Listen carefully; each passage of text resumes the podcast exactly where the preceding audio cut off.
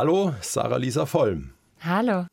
Vor Jahren schrieben Sie, auf dem Papier bin ich Schauspielerin, Autorin, Filmemacherin, Kuratorin und Mutter von vier Kindern. In echt bin ich ein Wrack.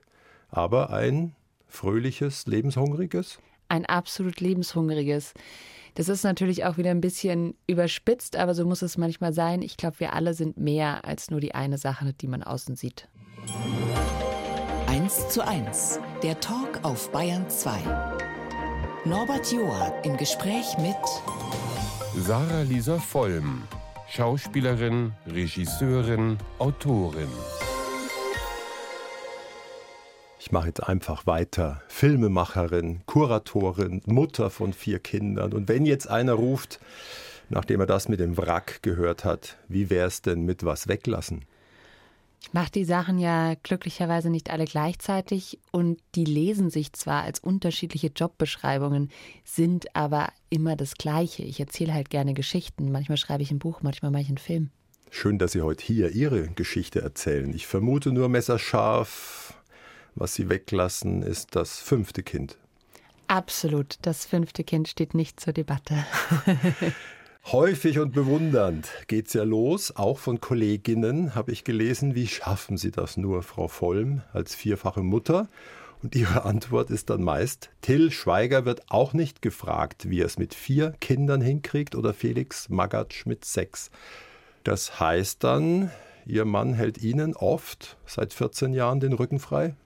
Ich würde sagen, wir uns gegenseitig. Also das ist wahrscheinlich schon bei uns das Geheimnis, dass wir uns wirklich aufteilen. Und es gilt die eiserne Regel, wer als erstes was in den Kalender eingetragen hat, muss sich nicht um den Babysitter kümmern, der, der dann als zweites kommt, muss dann schauen, wie die Kinderbetreuung organisiert wird. Dann gibt es Gerangel um den Kalender, sobald er eintrifft. Oder man muss sich einfach auch von der Perfektion verabschieden. Dafür plädieren Sie ja auch. Und auf Insta gab es von Ihnen mal eine Reihe 365 Imperfections. Sie zeigten tägliches Scheitern auf allen Ebenen. Was denn so? Es war alles Mögliche, also von der Pille danach bis zum Kinderzimmer, wo ein Kind seine Windel ausgezogen hat. Also es waren schon tiefe Einblicke auch in Sachen, wo man so denkt, würde ich normalerweise niemals auf Social Media posten. Aber der Vorteil war, dass man natürlich das für einen selber befreiend ist, aber auch für alle Leute, die zugeschaut haben, weil dann so dachte, ach so, es haben gar nicht alle Menschen super aufgeräumte, durchgestylte Wohnzimmer. Es gibt auch Leute, bei denen da äh, regelmäßig Sachen ausgeschüttet werden und der Boden klebt, wie das halt so ist bei Familien. Also im Chat konnten Sie sehen, dass es Dutzende entlastet. Absolut. Was ich aus Ihrem Buch, über das noch zu reden sein wird, gelernt habe, das ewige Ungenügend, über Frauen und die Sicht auf ihren eigenen Körper. Die Hälfte der 14- bis 21-Jährigen machen 50 Selfies, also Bilder von sich, bevor sie eins posten.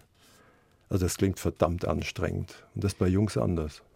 Zu Jungs habe ich keine Zahlen, aber das Interessante daran ist, eigentlich ist es ja schon berufsmäßiges Fotografieren. Also das ist ja vielleicht so eine Sache, die wir kennen, wenn man jetzt mit einem Fotografen arbeiten würde oder wenn man jetzt sagt, ah, bei der Hochzeit lässt man Fotos machen, dann macht der viele oder die Fotografin und dann sucht man halt nachher eins aus, weil es was Besonderes ist. Wenn ich das aber für jedes Selfie mache, dann bin ich ja die ganze Zeit eigentlich im, im Arbeitsmodus schon. Also irre. Und Ihren Töchtern konnten Sie vermitteln, lass es bleiben, mach es anders, mach es unperfekt? Es gibt ja so verschiedene Bewegungen und Strömungen immer mal wieder. Also was ja ganz spannend ist jetzt gerade, ist vielleicht sowas wie Be Real oder es gibt ja auch TikTok Now oder ne, diese Sachen, Ohne Filter. wo man, wo man sagt, es ist immer so, du musst jetzt ein Foto machen. Also dann kriegt man so eine Benachrichtigung, mach jetzt ein Foto, es ist ohne Filter und es ist dann eben so, um dir Spontanität zurückzubringen. Also man merkt schon, dass es auch bei vielen Jungen so wieder eine Antibewegung gibt vielleicht. Ich befürchte, dass ich im jugendlichen Alter als Mutter nicht so viel mitzureden habe, aber man sich womöglich so Mitte 20 wieder an das erinnert, was ich mal sagte. Vor vier Jahren war es am Frauentag, da haben Sie eine Ausstellung gezeigt, Boobs. Wir zeigen Brust in allen Formen und Farben. Was war so die Kernbotschaft? Auch da war die Kernbotschaft Vielfalt. Boobs ist ein Teil der Ausstellungsreihe Bitch Material, Martha großgeschrieben, wo die Ursprungsidee war, Mutterrollenbilder zu hinterfragen und das eigentlich mit Kunstwerken. Und sowas dann eben auch mit dem kleineren Bild der Brust. Also da gab es dann wirklich alles Mögliche. Ja, von dem Brustinhalt nach einer Brust-OP ist wohl ein Foto gewesen, das zeigt eine Schale kurz nach der Amputation wegen ja. Krebs. Und man sieht auch tatsächlich da extrem gut diesen, diesen schwarzen Bereich, was eben der Tumor ist. Und das hat eine Künstlerin machen lassen. Also das war tatsächlich eine Künstlerin, der die Brüste abgenommen wurden. Und ja, also wir haben mit all diesen Sachen äh, gespielt und eben alles auch gezeigt. Und das Interessante ist, wir hatten ein Foto, das war wirklich mit Abstand die perfekteste Brust in der ganzen Ausstellung. Und das war aber die Brust einer Transgender-Frau, fotografiert von Frederik Schwilden. Und da hat man dann wirklich so den, ja, eigentlich noch relativ muskulösen, mit wenig Unterhautfettgewebe bedachten Männerarm gesehen, der auch sehr zierlich war, aber es war so, irgendwas mhm. stimmte nicht 100 Prozent in unserer normalen Sicht, aber es war die schönste Brust der Ausstellung. Oder die perfekteste. Eine Stunde, zwei Menschen im Gespräch auf Bayern 2. Norbert Joa trifft Sarah Lisa Vollm, schreibt über das ewige Ungenügend. Ja, und der Buchtitel sagt fast alles schon. Überall Körper, überall Bewertung und das Dauergefühl mangelnder Perfektion. Da helfen auch diese jüngsten mitunter molligen Influencerinnen nix auf Insta? Die helfen auf jeden Fall und es ist wahnsinnig gut, dass es sie gibt. Das Problem ist nur, sie haben nicht das gleiche Marketingbudget wie L'Oreal. Und das ist dann oft die Diskrepanz. Also wir sehen einfach im Verhältnis viel, viel weniger normale Menschen, als wir glattgebügelte, superschlanke, zur Perfektion hingetriebene Leute sehen, an denen heute schon fünf Menschen rumgewerkelt haben. Und das ist natürlich dann das Problem. Und was mir als Jahrgang 61 natürlich weit nicht bewusst war, die Reichweite von manchen Influencerinnen. Ich glaube, Kim Kardashian ist einmal zitiert, hunderte Millionen Frauen folgen ihr. Also Wahrscheinlich auch Männer, aber ja, das sind unfassbare Zahlen an, an Followern. Und das haben die natürlich nicht nur, weil sie so wahnsinnig tollen, inspirierenden, spannenden Content machen, sondern auch, weil gerade bei Kim Kardashian fast die ganze Karriere aus Kooperationen mit großen Firmen besteht. Und diese Firmen pushen das natürlich, die pushen einen Bekanntheitsgrad. Und dann wird es sehr schwierig, wenn dann jemand kommt und sagt, ah, ich habe da so andere Ideen von Schönheit und Aussehen und hat halt 2000 Follower. Ihr Buch versucht ein klein wenig dagegen zu halten, allerdings auch gewagt, weil ich lese, dieses Buch handelt von Essstörungen, Gewalt, nicht vorhandenen Orgasmen und der Angst vorm Alter. Ist nicht gerade der Stoff aus dem Bestsellersinn, ne? Weiß ich nicht. Das Interessante ist nämlich, es ist lustigerweise der Stoff, aus dem das Leben von unfassbar vielen Frauen ist. Und ich habe im Zuge des Schreibens, also vorher wusste ich natürlich viel über mich selber und dann auch über andere Frauen, mit denen man spricht. Und ich hatte auch schon viele Sachen gelesen. Aber jetzt musste ich ja richtig nochmal Dinge belegen und dementsprechend mir noch viel mehr Statistiken besorgen, noch viel mehr in die Tiefe gehen und habe festgestellt, ah, das ist überhaupt gar nicht mein Problem oder das von fünf Frauen, die ich mal getroffen habe, sondern das ist so groß Ne? Also ob das der mangelnde Orgasmus ist oder die Essstörungen oder alles Mögliche. Ja, ich habe es gemerkt, Sie waren regelrecht bedrückt auch von der Recherche. Genitalverstümmelung, Magersucht, Rollenangebote für Schauspielerinnen 50 plus. Also Sie dachten, wir wären heute weiter.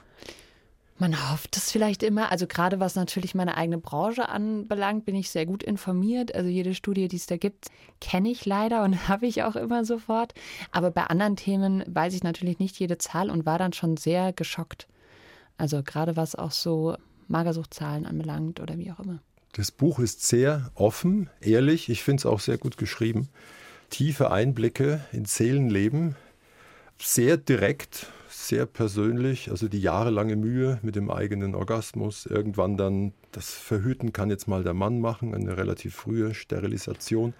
Haben Sie kurz gezögert, natürlich sich abgesprochen mit ihm, wie weit gehen wir denn, was schreibt man da rein? Ja, der wird natürlich immer gefragt. Ich habe es auch meiner Mutter geschickt, zum Ja. Beispiel. Also die musste das ja, weil ich meine, man weiß dann, das kommt irgendwie raus.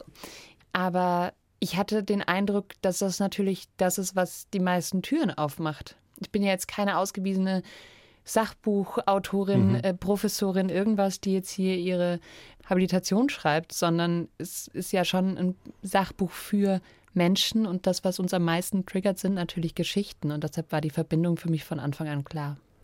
Ja, es hat was Schonungsloses, aber es kommt wirklich raus, die Erkenntnis, es ist kein persönliches Problem. Es sind die Erwartungen, die Frauen in den Wahnsinn treiben. Also Sie reden immer wieder von der Sanduhrfigur. 90, 60, 90. Ich habe mir nur gedacht, Sie sind klug, Sie haben Talent, Temperament, sind sehr attraktiv. Wenn Sie hadern mit sich, das ist ja für die anderen noch verheerender. Das ist wahrscheinlich auch genau der Punkt. Also, dass man sagen muss, ich habe ja auch einfach wahnsinnig viel Glück gehabt. Also, ich habe schon mal unfassbar viele Privilegien. Aber das Buch ist voller Selbstzweifel. Das Buch ist voller Selbstzweifel, ja. Aber es ist natürlich besser, wenn alle Frauen an sich zweifeln. Dann kann man allen Frauen ganz viele Produkte verkaufen und machen das, die sich ständig äh, falsch und schuldig fühlen und ganz viel kostenlos vor sich hin careworken, damit sie ja auch noch gemocht werden. ist bitter. Ja, Und Aber- unerfüllbar. Die eine Stelle, das hat mich auch, auch als Vater hat mich das natürlich angefasst. Ich bin 15, 1,78 groß, wiege 58 Kilo. Vier zu viel, finde ich. Unsicher und unzufrieden. Der perfekte Körper soll mich retten. Also ab in die Bulimie. Das ist lebensgefährlich. Wann haben Sie das erkannt und wie viele Jahre waren Sie dort in der Essstörung? Also das Interessante ist ja auch, dass meistens ja ein, ein psychisches Problem oder ein psychischer Mangel dahinter liegt, warum wir eine Essstörung entwickeln. Und die Idee oder der Lösungsansatz ist ganz oft, ah, okay, ich muss einfach diesen Körper in den Griff kriegen, dann wird vielleicht der restliche Mangel, also der, der psychische Mangel, irgendwie besser. Und ich habe auf jeden Fall Jahre damit gehadert und dann habe ich so mit 18, 19 das erste Mal gemerkt, okay, das geht gar nicht. Ich kann den Körper nicht mehr kontrollieren und die Idee ist ja irgendwie schon auch den Körper zu kontrollieren. Und dann wurde mir aber einfach schlecht so unterwegs. Und da habe ich das erste Mal gemerkt, dass das keinen Sinn macht, was aber wie bei vielen Dingen, von denen wir wissen, dass sie uns nicht gut tun, uns nicht unbedingt davon abhält, es wieder zu tun. Das ist ja eine Sucht. Es ist eine Sucht, genau. Und dementsprechend haben wir da viele Schleifen gedreht und es gab nicht nur einen Entzug von dieser Sucht. Also das ging bestimmt bis Mitte 20. Schön, dass Sie es überlebt haben. Ja, jetzt muss man sagen, an der Magersucht sterben schon deutlich mehr Leute als an der Bulimie. Aber ja, das ist schön, wenn man es überlebt oder wenn man das Glück hat, dass man eben auch aufgefangen wird. Und schön, wenn man mit sich mal Frieden schließen könnte. An der Stelle steht, jetzt sieht mein Körper nach vier Kindern aus, wie er aussieht. Und wieder das große Ungenügend. Aber man muss mit sich selber gnädig sein, wer sonst? Und man kann ja auch stolz sein. Natürlich sieht der Körper nach vier Kindern anders aus. Ja, das ist eine sehr interessante Erkenntnis. Zumindest äh, würde man das ja gerne mal dem 15-jährigen Ich an die Hand geben. Das wird überhaupt nicht schlimmer. Also wenn du 15 oder 21 bist, oder zumindest jetzt in meinem Fall, äh, und wirklich denkst, okay, also es ist jetzt schon alles fürchterlich und mit 40 willst du dich dann wahrscheinlich erschießen, kann ich sagen, eigentlich ist es nicht so. Also in meinem Fall kann ich echt sagen, ich habe mehr Zeit damit verbracht, mich wirklich absolut unerträglich hässlich zu finden, als ich 18 oder 19 war, als heute. Und da helfen auch zig Komplimente von außen nix. Ja, das ist eine schwierige Sache bei Leuten, die Selbstzweifel haben. Das hat ja gar nicht mal nur was mit dem Aussehen zu tun. Da hat man so prinzipiell das Gefühl, entweder die Leute bestätigen die eigene Meinung und sagen eben, dass man was nicht kann oder nicht gut aussieht, oder sie finden einen ganz toll, dann denkt man halt, die sind blöd oder haben einen schlechten Geschmack. Also das ist ja, also das ist, ist auch gar nicht mal nur auf den Körper bezogen, sondern das kennen ja auch viele, weiß ich nicht, Autoren oder sonst was, ne, dass man da so, wenn der Zweifel so stark ist, dann hilft meistens das Außen nicht viel. Manchmal hat man sich auch im Unglück eingerichtet. Irgendwann ist dann noch der Satz, kein Geld für eine Operation und kein Mut zur Selbstliebe. Jetzt heute auf der Skala zwischen Generalsanierung und egal, so ist es. Wo stehen Sie gerade? keine Zeit. Das ist, ist gerade so der Modus. Ich habe gerade so viele, ich bin ja jetzt auch älter, äh, so viele körperliche Sachen, um die ich mich kümmern müsste. Also ich habe so ein meinen Fuß äh, verknackt. Ich habe eh so ein Bänderproblem in meinem werden einen Fuß. 38. Ich werde 38, aber mein Fuß ist kaputt und ich müsste eigentlich, glaube ich, seit drei Jahren mal zum Orthopäden. Also das kommt jetzt zuerst und außerdem ist mir neulich auch noch so ein Riesenstück aus dem Zahn rausgebrochen. Ich habe ja noch keine Zeit für ein Zahnarztteam gehabt. Das heißt, Sie ich muss jetzt erstmal, ich brösel und ich muss erstmal so, also ich brauche echt erstmal so äh, Kernsanierungssachen, bevor ich mich um die Tapete kümmern kann. Ich sehe nicht viel zum Sanieren, aber das können nur Sie beurteilen. Ich sehe hier die Kapitelüberschriften zum Teil. Kotz dich glücklich, ein Bild von einer Frau, Muttertier, alte weise Frau. Und am Ende, da möchte ich jetzt aber drauf raus, die Macht der Rebellion und radikale Hoffnung. Auf Ich glaube, dass wir schon wirklich viel dazu beitragen können. Also ich finde es immer ein bisschen absurd, wenn man sich so darauf rausredet. Hatte ich gestern erst ein Gespräch dazu, ja, der Markt. Der Markt will das halt. Der Markt ist ja nicht irgendjemand. Also, und ich habe so das Schönste Gefühl, wir sein und niemals alt werden. glaube ich, ist nicht notwendig. Ich glaube, unsere Definition von Schönsein oder unsere Definition von dem, was wir sein können und dürfen, macht es schon sehr aus, wie wir uns betrachten. Und außerdem glaube ich ehrlich gesagt, dass es gar nicht so viel ums Schönsein geht. Ich glaube, solange Frauen sich abhängig fühlen und das Gefühl haben, gefallen zu müssen, solange man in diesem Strudel ist, erfüllt man eben das, wovon man denkt, es wird erwartet. In dem Moment, wo Frauen unabhängiger wären, wo Frauen selbstständiger wären, wo sie vielleicht mal das Gleiche verdienen würden und genauso viele Orgasmen hätten wie Männer, würden wir vielleicht sagen, ist ja wurscht, gehe ich halt raus, wie es mir passt. Weil abhängig bin ich nicht. Und ich glaube, das ist eigentlich der Schlüssel zu allem. Gleichberechtigung. Sind Sie guter Dinge für Ihre Töchter, dass es da ganz anders laufen wird? Naja, also jetzt am Weltfrauentag hat ja die UN gesagt, es dauert noch 300 Jahre, ist glaube ich gerade die Rechnung. Also für meine Töchter langt es nicht, aber wenn wir so engagiert weitermachen wie jetzt gerade, dann vielleicht für die Ur, Ur, ich, so weit kann ich gar nicht rechnen. Ja, da passt der Schlusssatz Ihres Buches. Veränderung ist ein Staffellauf. Bayern 2, 1 zu 1 der Talk heute mit Sarah Lisa Vollm, Schauspielerin, Filmemacherin, Autorin, geboren im Juni 1985 in Hechingen, aufgewachsen in Freising, später Sindelfingen und Tölz. Also das Landleben ist Ihnen vertraut. Die Eltern vom Papa Nebenerwerbsbauern auf der Schwäbischen Alb. Das heißt, Sie könnten Traktor fahren? Das habe ich jetzt zu lange nicht gemacht, aber wahrscheinlich könnte ich Traktor fahren. Kann auf jeden Fall Reifen wechseln und den einen oder anderen Baum unterscheiden. Und es hat mir sehr geholfen, auch beim Film. Also es ist, man merkt dann, auch wenn ich das immer abgelehnt habe, dass man dann doch ein bisschen mehr weiß übers Land als ein Stadtkind. Die anderen Großeltern, die hatten Garten- und Landschaftsbau und ihre Mama wurde später Botanikerin. Aber bei ihnen blieb auch Gartenmähen nervt, wochenlang eigene Zucchinis essen und große Städte sind toll. Absolut. Also die Zucchini-Sache hat mich echt fertig gemacht als Kind. Ich bin kein großer Zucchini-Fan und wer selber welche hat, weiß vielleicht, je größer die werden, umso weniger schmecken die nach überhaupt irgendwas. Und die hingen bei uns dann auch immer eine Weile da dran, weil man ja nicht hinterherkam. Fürchterlich. Ach so, tatsächlich. Der ganze Monat Zucchinis. Also Zucchini wurde zu Kuchen verarbeitet, Zucchini wurde zu alles. Ja, nicht wegschmeißen. Am liebsten weggeschmissen, sie hätten sie wahrscheinlich ihre Brille. Ab sechs Monate bekam sie eine verpasst wegen Augenfehlstellung. Schlaksig waren sie, sagen sie, von sich unbeliebt, viel und früh Diäten, Mobbing. Also so, wenn ich das so sehe, war die Kindheit kein lebenslanger goldener Schatz. Ja, das ist wahrscheinlich immer so eine Mischung, aber ich war jetzt auf jeden Fall eben nicht sonderlich sportlich zum Beispiel. Das ist immer eine Hilfe, wenn man als Kind sportlich ist. Ich kann keine Bälle fangen, ich kann nicht rennen, ich habe mein Gliedmaß nicht unter Kontrolle. Aber sie sind groß, sie könnten eigentlich Leichtathletik machen, dachte ich mir. Ja, vielleicht, dann müsste man vielleicht eine bessere Koordination haben.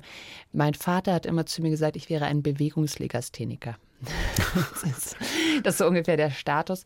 Ideal das, für die Schauspielerei. Ja, genau. Und das hätte wahrscheinlich mir geholfen, aber ansonsten, ich hatte halt immer so ein bisschen anders. Was ja im Nachhinein auch sehr schön ist, man muss dann halt irgendwann seinen Platz finden. Und das ist dann vielleicht nicht in einer Grundschule in Freising, sondern beim Film. So ist es ja auch gekommen, wobei die Anfahrt anstrengend war. Sie sagen, die Jugendzeit war kein Spaziergang, Scheidungskind mit elf und ich nahm meiner Mutter die Trennung übel. Also in Kürze, es wurde dann zeitweise sehr schwierig daheim. Ja, ich war das Paradebeispiel des nervigen, unangenehmen, rebellischen Teenagers, würde ich sagen. Und Sie haben gesagt, deinetwegen ist der Papa weg.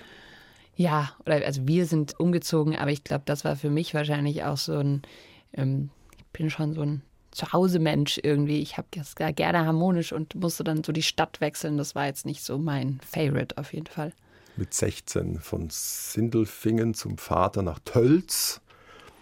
Wahrscheinlich auch nicht einfach.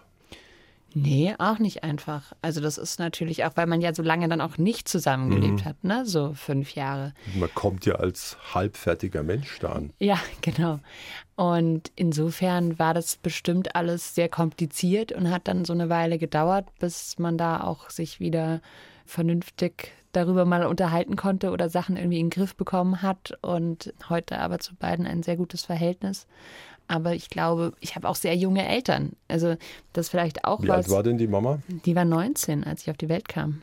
Also das hilft dann auch, wenn du selber irgendwann 19, 20, 25 bist und denkst, ach krass, okay, meine Eltern Jetzt hatten da ein sie. Kind weil das natürlich auch eine Phase ist, wo die haben gerade angefangen zu studieren. Die haben selber erst mal geschaut, die sind da selber quasi mit mir ausgezogen zu Hause. Also das ist eben. Deswegen haben sie später dann zwei ganze Jahre länger gewartet. Tatsächlich fünf Jahre länger. An meinem 24. Ah, Geburtstag okay. kam das erste Kind. Genau. Aber ich hüpfe noch mal um den 15. herum. Ich habe von Ihnen mir rausgestrichen Bayerische Kultur und Katholizismus erschienen mir unheimlicher als der Wald. Aber wir sind beim Jahr 2000. Da ging es Ihnen noch so in Tölz? Also ich finde schon, dass die Übermacht der katholischen Prägung, die man so in Bayern in der Schule hat, und ich bin ja dann nach Baden-Württemberg gezogen, wo es tatsächlich anders ist, ist schon massiv. Also wir hatten in der Grundschule Unterricht vom Pfarrer der auch berühmt berüchtigt war. In jedem Klassenzimmer hing ein Kreuz. Also so, wenn du Ethikunterricht hattest, war schon so kurz vor Aussätziger. Also war interessant. Das Ganze sind die 90er Jahre. Also Sie haben die Schule aber auf Mindestmaß betrieben. Nach der 12. ging es mit Fachabi raus und der Liebe hinterher nach Münster. Da jobben. Sie wollen zum Film. Warum denn bei all den Selbstzweifeln? Das ist ja kein ungewöhnliches äh, Ding. Ich habe gestern erst mit einem befreundeten Autoren gesprochen, der dann auch wieder meinte, ist ja komplett irre. Also wer geht denn zum Film? Wer schreibt denn ein Buch? Also da muss man schon ja ein Bedürfnis haben nach irgendeiner Form von Anerkennung oder nach gesehen werden, dass man sich eben vielleicht selber im Leben nicht geben kann oder dass einem vielleicht auch das Umfeld nicht geben kann.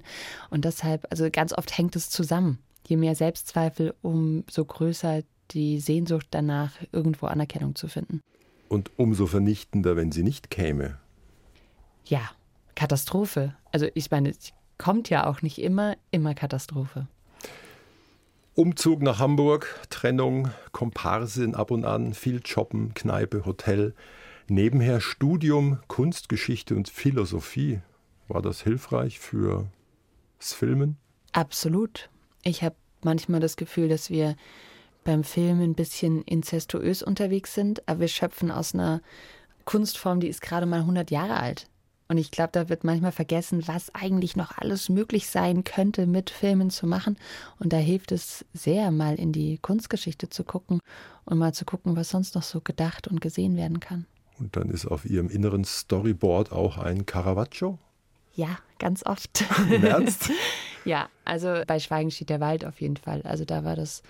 Im Ernst? Ein, das Licht ja, oder? Ja, klar. Also das typische Chiaroscuro, wie das heißt, also die hell-dunkel-Stimmung bei Caravaggio oder für die er berühmt ist, war auf jeden Fall etwas, worüber ich schon im ersten Gespräch mit meinem Kameramann gesprochen habe. Und der wusste, was Sie meinen. Und der wusste, was ich meine. Auch ein Student der Kunstgeschichte. Wie Sie so sind beim Film. Zu Gast bei Norbert Joa. Sarah Lisa Vollm, von Klaus Lemke entdeckt. Da war der Schwabinger Filmeheld 65 und sie 21. Aber das Märchen, das er sie aus dem H&M-Job herausgeholt entdeckt hat, ist ein Märchen. Ne? Also wir haben uns nicht bei H&M getroffen, aber wir haben uns getroffen und er hat mich zur Schauspielerin gemacht, was ja eigentlich das war, was ich unbedingt wollte. also der große Kindheitstraum. Und bis dahin ja hatte ich einen Komparsinnenjob gemacht. Und das ist so, okay, wie kommt man jetzt zum Film, ohne auf so eine, ich will nicht despektierlich sein, aber ohne auf so eine blöde Schauspielschule zu müssen. Ich will einfach zum Film. Und dann habe ich glücklicherweise Lemke getroffen und durfte zum Film. Das nächste, das glaube ich schon eher, weil es so sehr nach Lemke klingt. Er hat sie wohl angesprochen mit, wir müssen ganz viel zusammen drehen, du musst sofort kündigen, mehr Geld verdienen. Hat letzteres dank ihm funktioniert? Also wenn man das System Klaus Lemke kennt, dann weiß man, es gab 50 Euro am Tag.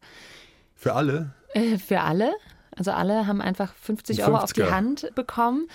Das war jetzt aber schon, also ich glaube, bei H&M hätte ich wahrscheinlich mehr bekommen, ja. aber man musste ja auch gar nicht so viel arbeiten dafür. Am Ende des Tages, Lemke hat nie lange gedreht, also vielleicht mal so vier Stunden.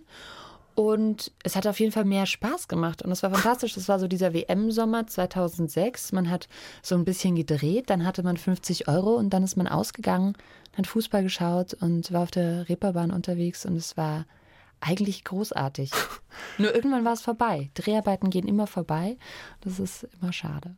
Aber ich überlege, 2006 stimmt denn das wirklich? Er hat oft ohne Genehmigung gedreht, ist in Laden rein, hat gerufen, Ruhe bitte, wir drehen.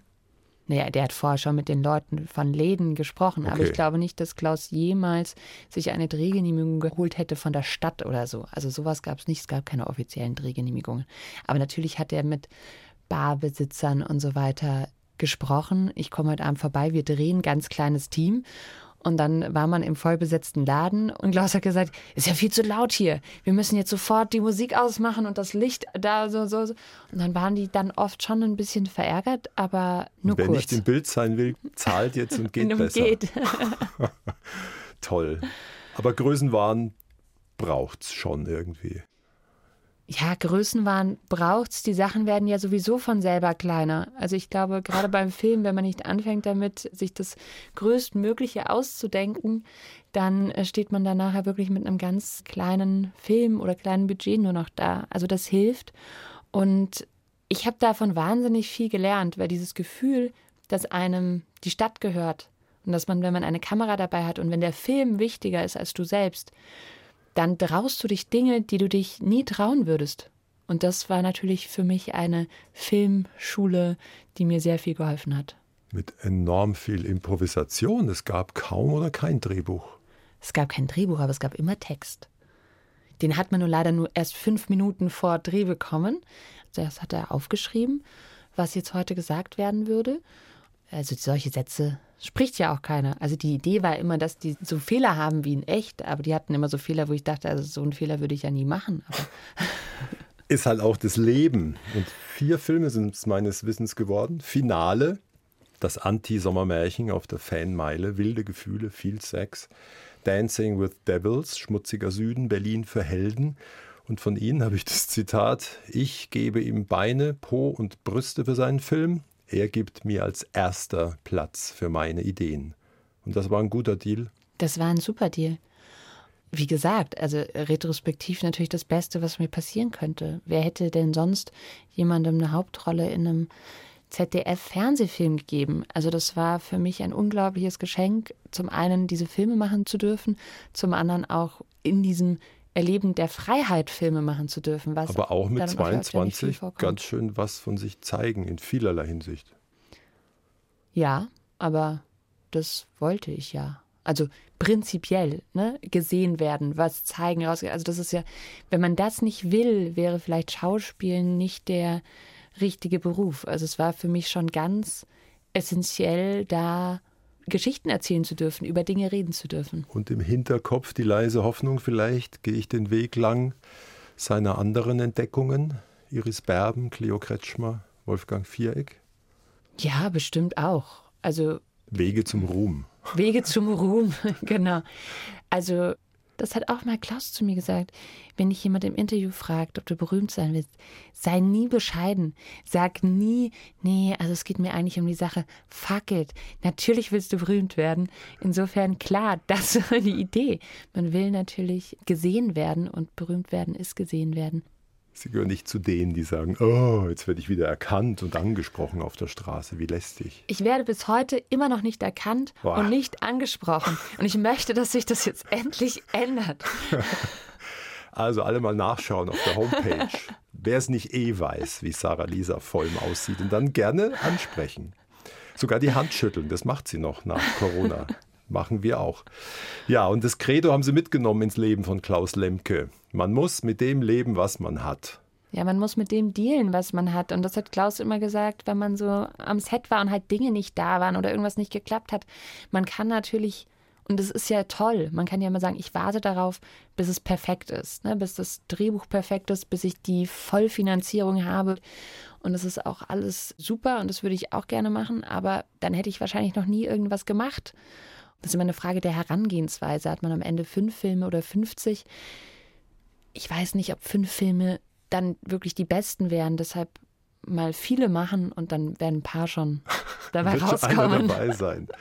In manchen haben sie ja vordergründig früher Männerfantasien bedient, aber sie haben im Hergehen schon gesagt, bei Lemke, wenn man genau hinschaut, da wussten nur die Frauen und Kinder, wo es lang geht.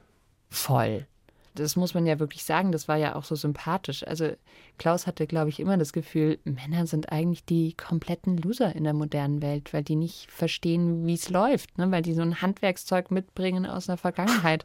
Und so ist es ja auch in den Filmen. Also es sind immer irgendwie die Frauen, die die Entscheidungen treffen, die irgendwie dann das Geschäft einfädeln und die Jungs stehen so ein bisschen doof daneben und wundern sich, dass jetzt dass sie alles anders läuft.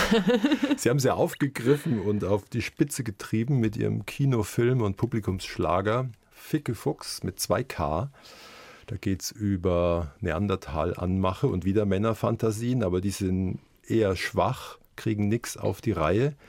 Und jetzt ist der Film gerade fünfeinhalb Jahre alt und ich dachte mir, unkorrektere Dialoge gehen kaum. Könnte man den jetzt nochmal laufen lassen? Klar. Ich glaube, die Frage ist ja auch immer die der Perspektive und das war auch das Tolle. Also wir hatten Probleme mit dem, den ins Ausland zu verkaufen, weil es war so, okay, diesen deutschen Humor zu übersetzen, wie sollen wir das hinbekommen? Weil Jan-Henrik Stahlberg ist der Regisseur und Autor.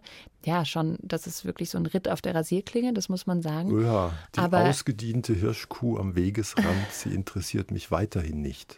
Genau, also das ist schon hart, aber es ist eben um zu zeigen, was da eigentlich los ist. Und das war so spannend. Also meine Mutter hatte den Film am Anfang gesehen und war so, diesen Film muss jeder sehen, damit die Leute mal wissen, wie es ist. Genau das ist mein Leben seit 40 Jahren. Vater und Sohn schrauben sich in absurde Fantasien hinein, wie es gehen könnte mit wie Frauen. Wie es gehen könnte mit Frauen und haben auch, also ich meine, da werden ja auch Themen aufgegriffen, die ja heute aktuell sind wie damals. Pickup-Artists, ne, hatten wir gerade erst die Verhaftung von einem. Das ist natürlich was, das ist ein, ein brandaktuelles Thema und auch eins, mit dem wir uns beschäftigen müssen. Im Juli naht jetzt Lemkes erster Todestag. Haben Sie schon eine Idee, wie Sie gedenken habe ich mir keine Gedanken dazu gemacht. Bin vielleicht auch gar nicht so die gute Jahrestagsgedenkerin, aber freue mich, dass ich ihn immer mitnehmen kann, wenn ich drehe, ne? dass er natürlich irgendwie in meinem Kopf sitzt mit seinen Sätzen und da ja so mit Ratgeber sein, Ratgeber sein kann. Und wahrscheinlich bin ich da gerade in Drehvorbereitungen und freue mich, dass ich ihn dabei habe. Und manchmal sagt er was beim Blick über die Schulter. naja, es sind eben genau diese Sachen, was ich auch vorhin meinte. Ne? Also der Film als Bestie, die man bezwingen muss oder dass der Film natürlich immer das Wichtigste ist. Und das hilft dann manchmal. Also ich habe das auch gemerkt bei meinem ersten Film. Das, was ich im Nachhinein bereue, sind nie die Momente, in denen ich irgendwie anstrengend war, sondern es sind immer die, wo ich dachte, ja, jetzt lass halt mal gut sein. Mhm. Passt schon so, jetzt lass gehen wo ich im Nachhinein denke, Mann, hättest du da nochmal diesen einen Schritt gemacht. Und da ist halt dann so ein Lemke super, der im Kopf sitzt und sagt, der Film ist der Chef. So, es ist nicht, was jetzt irgendjemand sonst will, sondern wir müssen versuchen, jetzt dem Film gerecht zu werden. Und das hilft sehr. Jetzt versuche ich noch ein bisschen ihrer Teenie-Zeit gerecht zu werden. Es kommt ein Hit aus Tölz von den Bananenfischknochen. Ah, haben Sie Banana die mal Fish gesehen? bei uns nie gesehen, aber davon gehört natürlich, weil da gewohnt. Das ist ein bekannter, wahrscheinlich der bekannteste von ihnen, zusammen mit Franka Potente. Anno 1999 war es. Und Sie werden ihn gleich erkennen, da war es noch der junge Sebastian Horn mit 28 Jahren.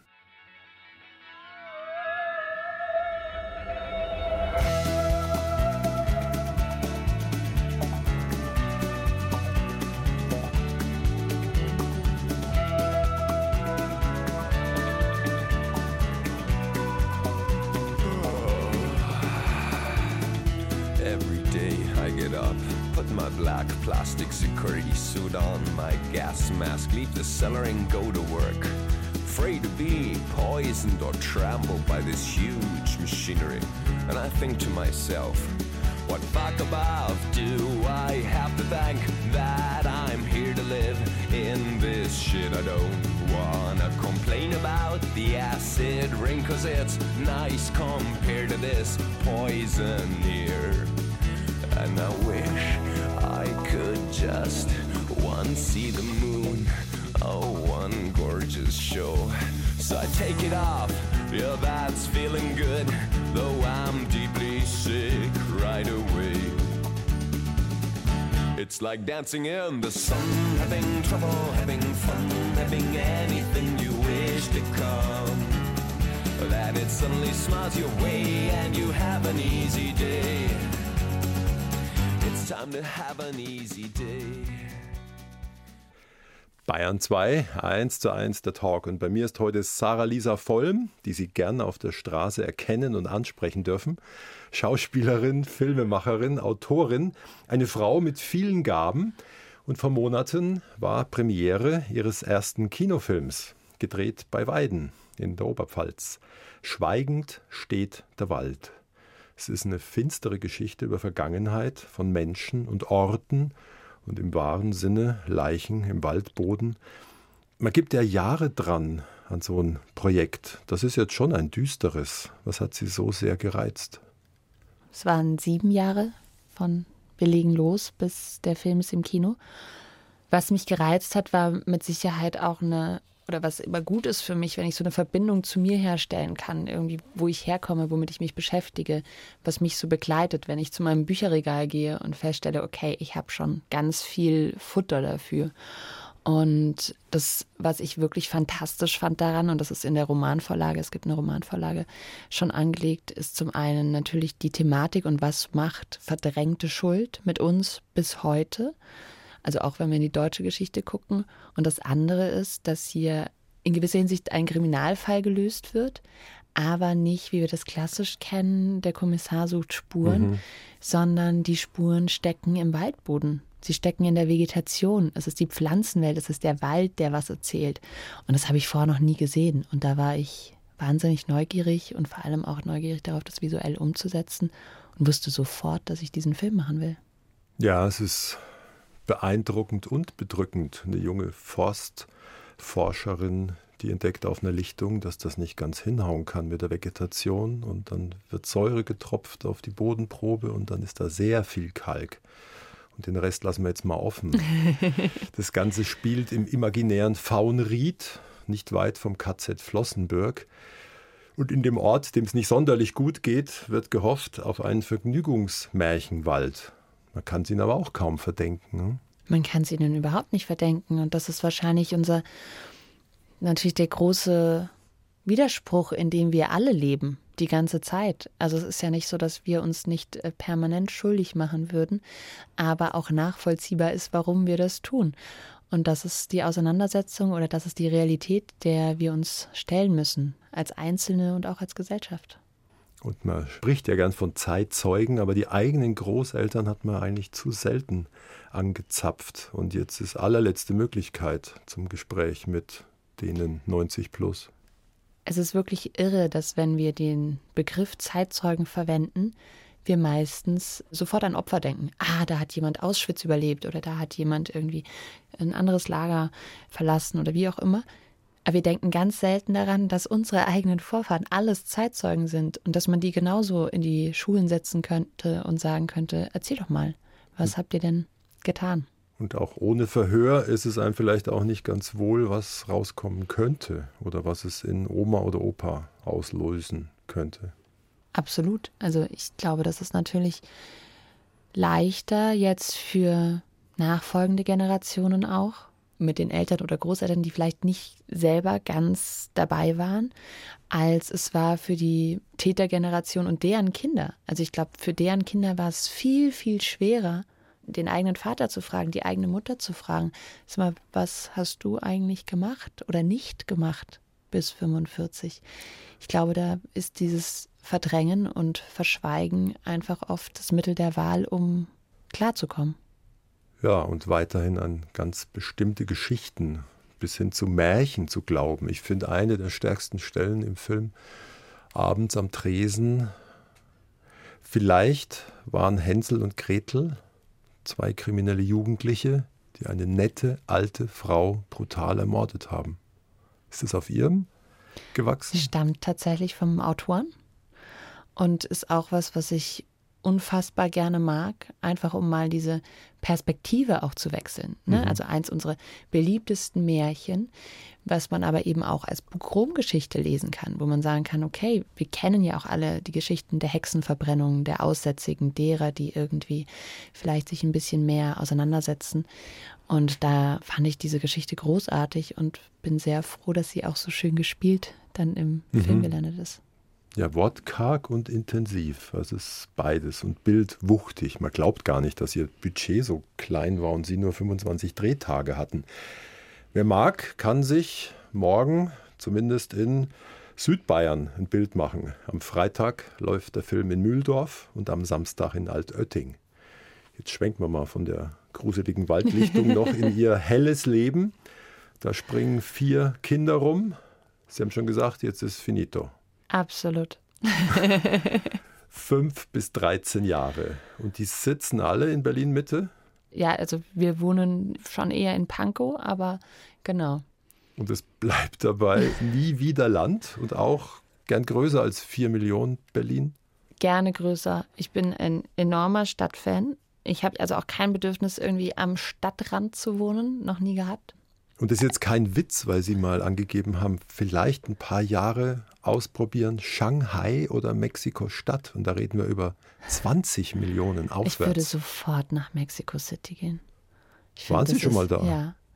Und ich würde da sofort, also wenn mir jemand da einen Job anbieten würde, würde ich sagen, let's go. 100 Kilometer Menschen. Ich finde es fantastisch. Aber ich habe wirklich eine große Großstadtsehnsucht. Ich bin jemand, wenn es mir nicht gut geht und ich das Gefühl habe, ich muss mal so raus, wo andere Leute dann Waldspaziergänge machen, gehe ich gerne Dienstagvormittag ins Museum. Das ist für mich ein Ruheort. Ich bin ein, ein Betonliebhaber, ist ganz schlimm, aber so ist es.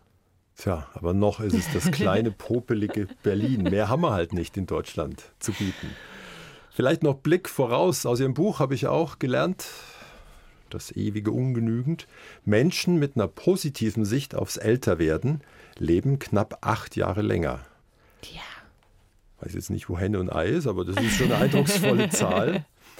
Übernächstes Jahr werden Sie erst mal 40. Dann sehen Sie das auch schon positiv? Ich finde älter werden schon sehr, sehr gut. Also abgesehen davon, dass man nicht mehr so gut aussieht und manche Sachen nicht mehr so gut funktionieren. Aber was ist denn die Alternative? Also erstmal kann man ja dankbar sein, wenn man sich die durchschnittliche Lebenserwartung anguckt, je mehr man davon mitmachen darf, weil danach ist halt in meiner Vorstellung zumindest nichts mehr. Das heißt, ich freue mich sehr auf jedes Jahr, das dann noch kommt und in dem ich mit meinen Kindern abhängen darf, in dem ich Filme drehen darf und irgendwie noch am Leben bin. Und ihre vielen Gaben ausleben können und wahrscheinlich auch den Spruch erfüllen von John Cage auf Erden. In welchem Käfig man sich auch befindet, man muss ihn verlassen? Absolut. Und das gerne immer wieder. Also, was mir am meisten Angst machen würde, wäre in fünf Jahren noch die gleiche zu sein. Ich finde es wahnsinnig schön, wie man sich so entwickelt und wie sich auch so der Blick auf Sachen verändert. Ich glaube, man muss ganz oft immer wieder raus und sich mit dem neuen Ich anfreunden. Vielen Dank für diesen Zwischenstand von Sarah Lisa Vollm. Danke fürs Kommen. Danke für die Einladung. Das Gespräch mit ihr finden Sie jederzeit in der ARD Audiothek als Podcast. Dort auch Skip Intro Das ist ein Podcast, in dem stellen zwei Kolleginnen jede Woche neue Serien vor aus Deutschland und der Welt und sprechen auch mit den Macherinnen.